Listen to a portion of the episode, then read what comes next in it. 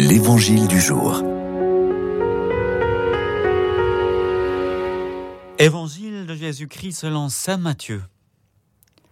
En ce temps-là, quelques-uns des scribes et des pharisiens adressèrent la parole à Jésus. Maître, nous voulons voir un signe venant de toi. Il leur répondit, Cette génération mauvaise et adultère réclame un signe, mais en fait, de signe, il ne lui sera donné que le signe du prophète Jonas.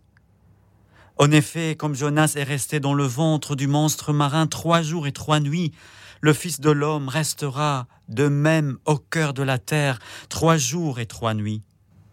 Lors du jugement, les habitants de Ninive se lèveront en même temps que cette génération, et ils la condamneront.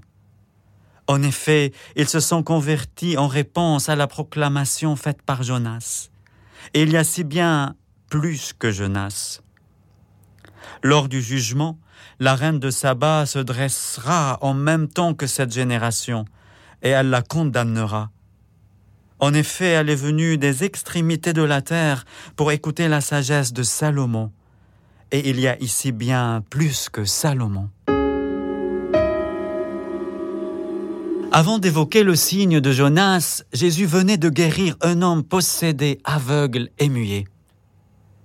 À l'issue, quelques pharisiens et sadducéens l'accusaient même de pacter avec le mal, de guérir le mal par le mal, et d'expulser le démon avec l'aide de leur chef, Belzéboul. Cependant, certains d'entre eux continuaient de lui demander encore et encore des signes justifiant son geste. Mais Jésus ne cherchait pas à prouver ses œuvres ni ses actes, mais à se révéler à travers ce qu'il fait et ce qu'il dit.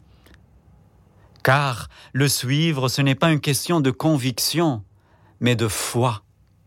C'est accueillir sa vérité. Sa victoire sur le mal dont la mort reste l'arme fatale sera surtout assumée à travers sa résurrection. Une victoire préfigurée déjà par le rejet de Jonas du grand ventre du poisson trois jours après l'avoir englouti. Croire sur parole et tout simplement sans s'accrocher au miracle ni au signe extraordinaire est la porte qui nous fait entrer dans le mystère de la mort et de la résurrection du Christ. Puissions-nous, par les prières de Saint Charbel dont je porte le nom et que nous fêtons aujourd'hui, continuer de fonder notre foi sur une parole qui devient un chemin, un chemin de vie.